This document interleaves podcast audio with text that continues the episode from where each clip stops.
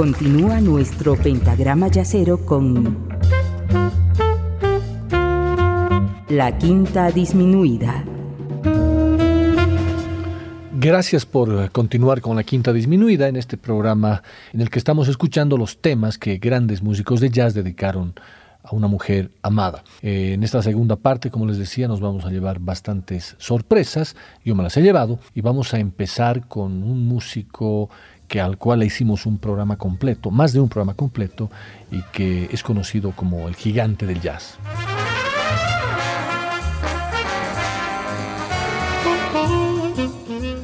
Me refiero a Michel Petrucciani, el gigante del jazz. Petrucciani hablaba con la voz finita, endeble, que podía esperarse de él.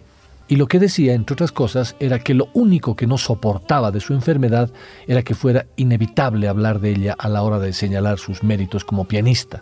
Cuando toco suelo cerrar los ojos. La gente también cierra los ojos para escuchar mejor. Y cuando se tienen los ojos cerrados, ¿qué importa que uno mida un metro y medio? Lo único que importa cuando uno hace música es la música. Pero claro, cuando se trataba de Michel Petrucciani, hablar solo de música era imposible y él lo sabía. Un miércoles 6 de enero de 1999, Petrucciani murió. Tenía nada más que 36 años y, como en la famosa anécdota de Charlie Parker, parecían muchos más. Aunque él tomaba sus huesos de cristal, porque tenía la enfermedad que se conoce como osteogénesis imperfecta, él tomaba ese nombre de huesos de cristal con sentido del humor, hasta con cierto cinismo e incluso con una especie de omnipotencia negadora.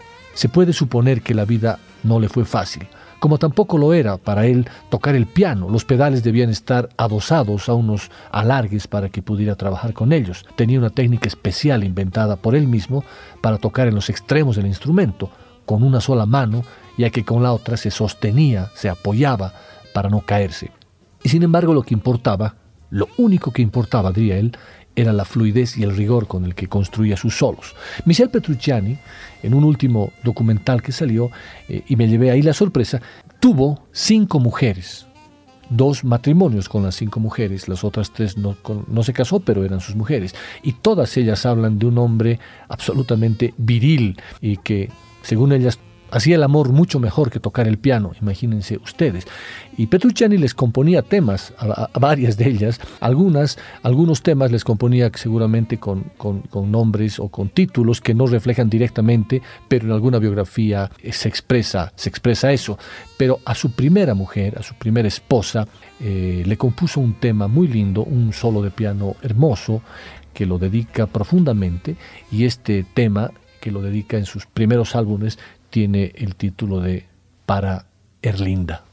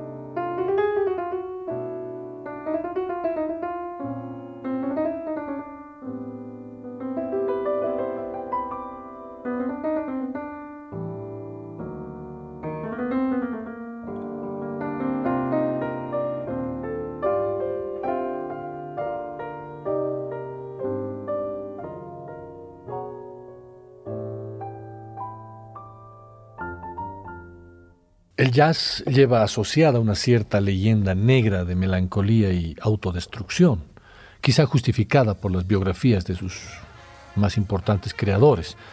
Sin embargo, señalar que no siempre es así, que esta, nuestra música lleva siempre aparejado una buena dosis de jovialidad, fantasía y juego, de creatividad y libertad enervantes que no dudamos en calificar de optimistas. Y esto es lo que siempre ofreció Michel Petrucciani. Y es más remarcable si se tienen en cuenta sus condiciones físicas que finalmente lo llevaron a la muerte siendo todavía muy joven, aunque es cierto también que Petrucciani, en una época de su vida, cuando vivió en Nueva York, exageraba un poco y le encantaban los excesos de todo tipo. Todas las mejores cualidades, sin embargo, de este solista se aprecian al escucharlo tocar, sobre todo cuando toca temas, cuando toca baladas, cuando toca temas absolutamente profundos.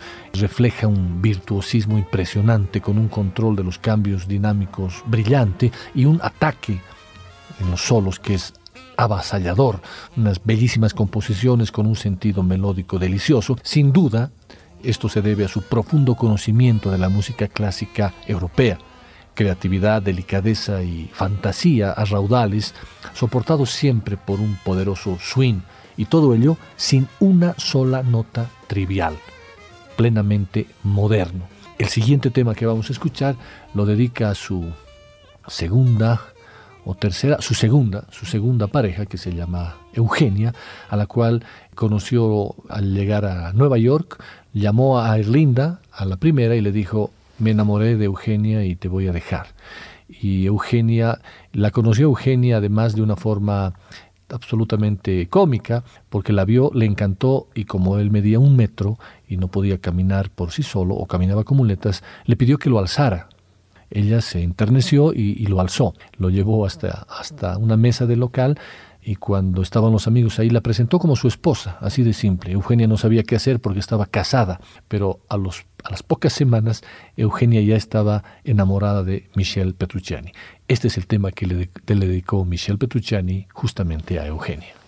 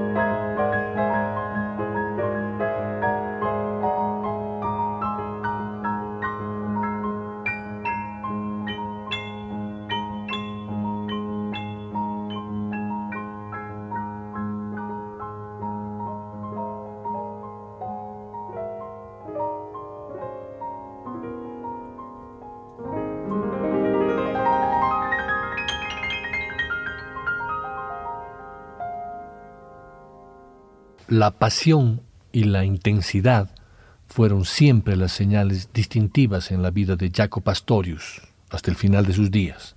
Desde el momento que tuvo un bajo en sus manos, comenzó a desarrollar una depurada técnica y un particular estilo que solo la práctica, el talento y una sensibilidad excepcionales, conjugándose, pueden lograr.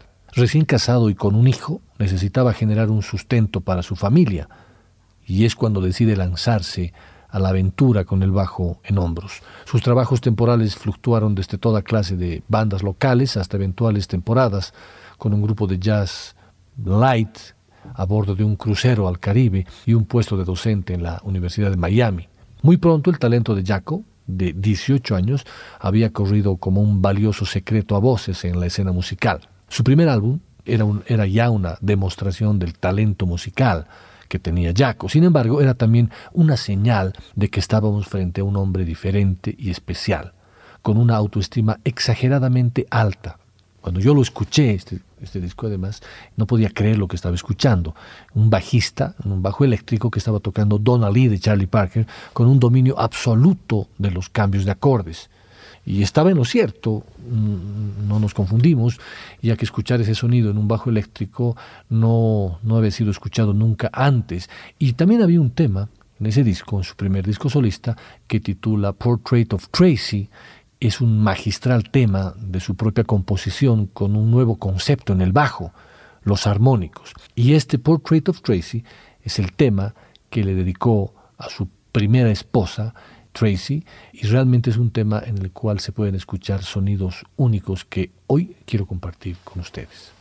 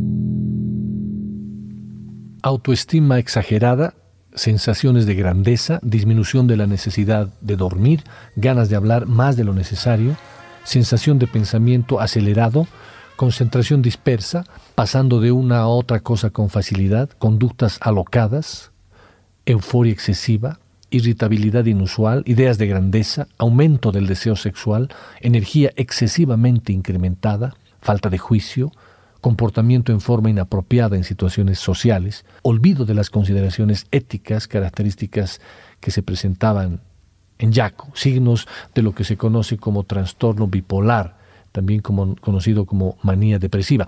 Este fue el diagnóstico de Jaco Pastorius. Este desequilibrio es también conocido como el mal de los genios ya que la lista de los que la sufrieron incluye personalidades de la talla de Vincent van Gogh, Ludwig van Beethoven, Edgar Allan Poe, Miguel Ángel, Virginia Woolf, Tchaikovsky, Ernest Hemingway y muchos otros.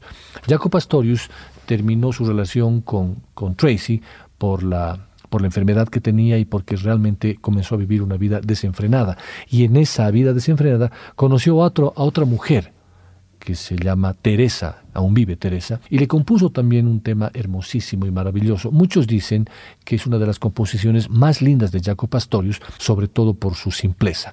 Este es Jaco Pastorius en el bajo, obviamente, Billy Green está en la guitarra y el tema titula Teresa.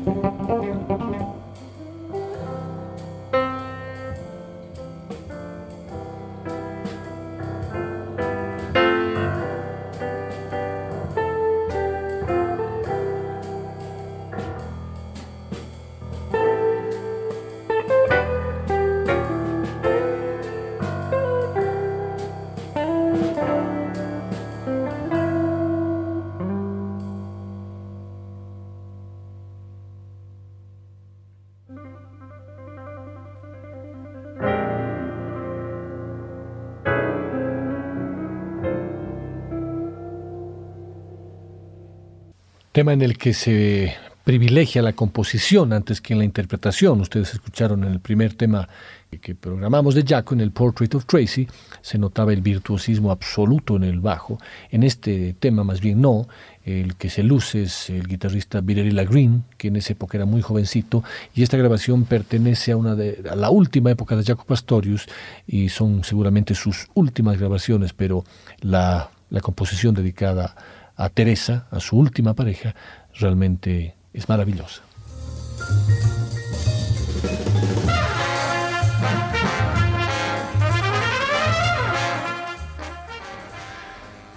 Todos los que siguen la quinta ya conocen mi predilección por el gran poeta del jazz, por Bill Evans, un músico que se hunde en el hábito de la heroína a finales de los años 50.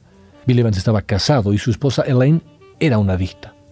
Evans habitualmente trataba de pedir dinero prestado a amigos, todos los días llamando con su libreta de direcciones desde una cabina telefónica en la calle fuera de su apartamento, ya que su teléfono había sido desconectado, obviamente por falta de pago. Muchos se enojaban de que una y otra vez la llamada y el contacto fuera por dinero. Un día, cuando Liz, Jenny Liz, uno de sus amigos, le dijo que él ni siquiera tenía suficiente para sí mismo para comer, Evans llamó desde la cabina de nuevo una hora más tarde para decir que ahora había suficiente para que comieran los dos. Bill Evans fue un ser con una gran soledad interior, culto y constantemente preocupado por su arte. Tenía un problema de confianza, como él le llamaba. Trabajaba minuciosamente cada detalle de su música. A su juicio carecía de talento, por lo que tuvo que lograrlo con la intensa labor. Vivió una gran adicción a la heroína durante la mayor parte de su vida adulta. Los resultados fueron sórdidas condiciones de vida, una brillante carrera y dos matrimonios fracasados.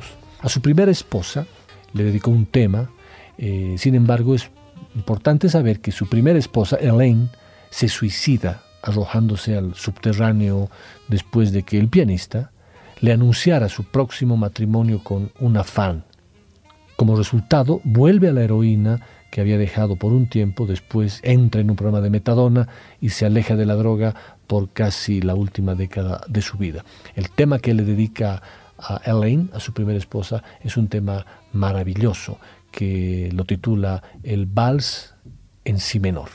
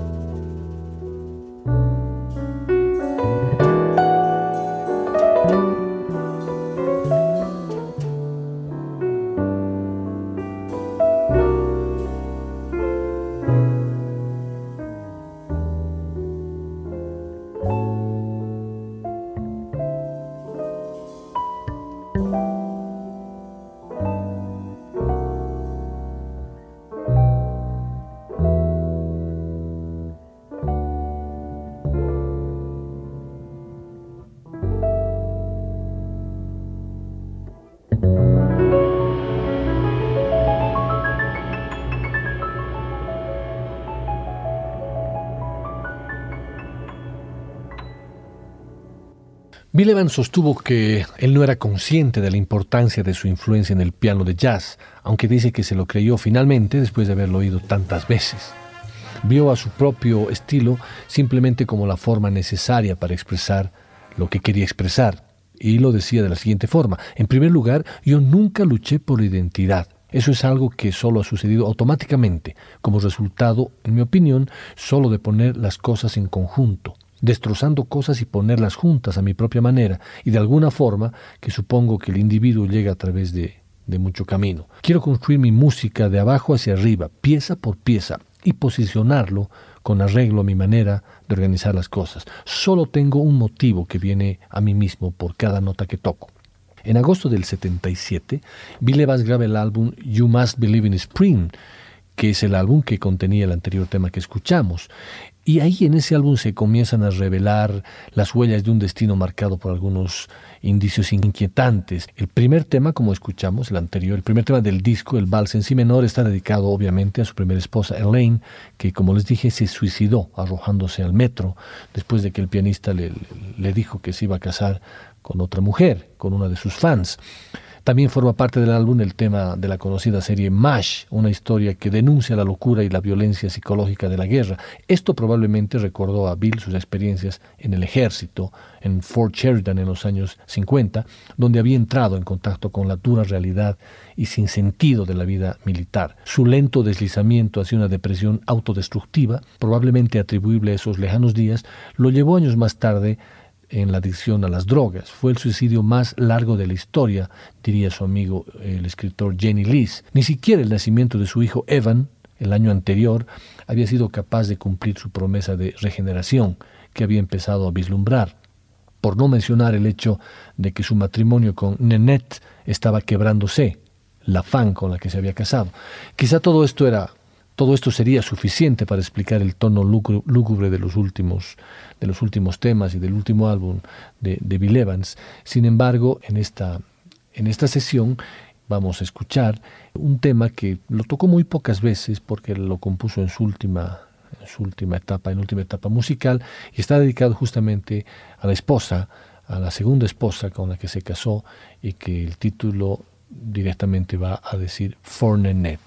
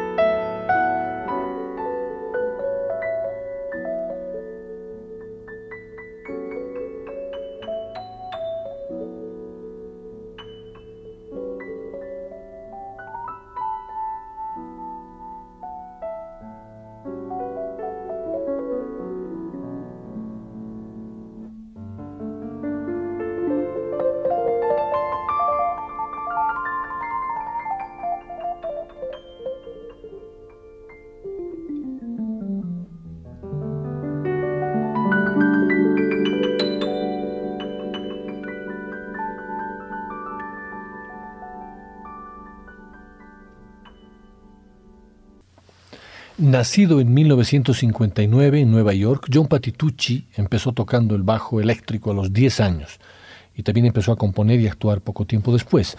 Amplió sus habilidades al contrabajo en mitad de su adolescencia, aprendiendo también piano. Habiendo estudiado contrabajo clásico en la Universidad de California, trabajó como músico de estudio y artista de jazz por la zona de Los Ángeles durante los 80, grabando y actuando con grandes artistas tan diversos como B.B. King, Dizzy Gillespie, Bon Jovi, Stan Getz, Sting y Astrud Gilberto, y trabajando también para reconocidos compositores cinematográficos como Jerry Goldsmith y John Williams, pero sin lugar a dudas fue su unión con la Electric Band y con la Acoustic Band de Chick Corea en 1985 que lo puso a la vanguardia del mundo del jazz. Sus aclamados discos solistas y grabaciones con Chicoria le permitieron ganar dos premios Grammy y tener hasta ocho nominaciones. Su primer álbum, titulado simplemente John Patitucci, alcanzó los primeros puestos en las de las listas Billboard Jazz. En ese álbum hay un tema que se llama Killing y cuando uno lee el librito que está dentro del disco dice dedicado a mi esposa Killing. Thank you.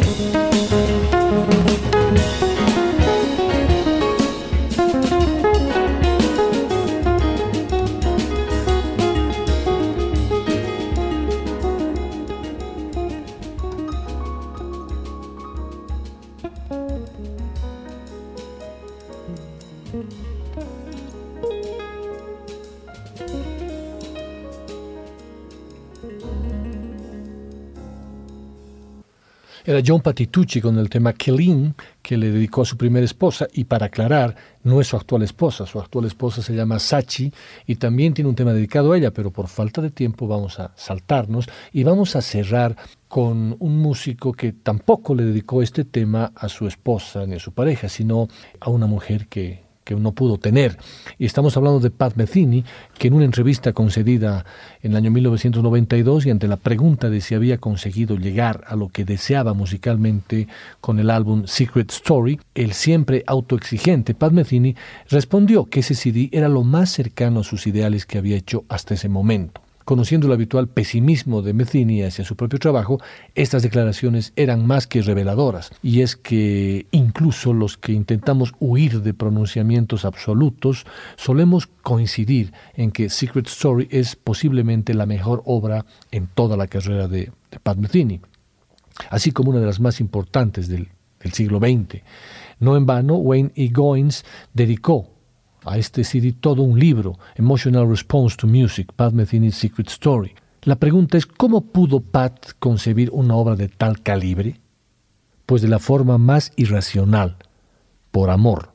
Secret Story es un viaje musical a través de la relación sentimental que el guitarrista mantuvo con la brasileña Sushi Nascimento, a quien conoció en el club Jazzmania de Río de Janeiro. La obra vuela a través de diversas fases, con un comienzo prometedor cual amanecer, una fase intermedia dulce y romántica y un final triste y melancólico que evoca el final de la pareja. Sushi no llevaba bien la idea de que Pat diera casi 300 conciertos anuales por todo el mundo y rompió con él. Lo sentimos por Metheny, pero lo cierto es que esa ruptura provocó en la parte final del disco, y según palabras del propio músico, los mejores 20 minutos de música que he escrito jamás. La actual esposa o la esposa, la única esposa de Pat Metheny se llama Latifa, es una, una marroquí, pero parece que esta sushi Nacimiento lo volvió loco. Muchas gracias por su compañía y vamos a cerrar con este tema que aunque no dice, me parece que lo dedique a ella y se llama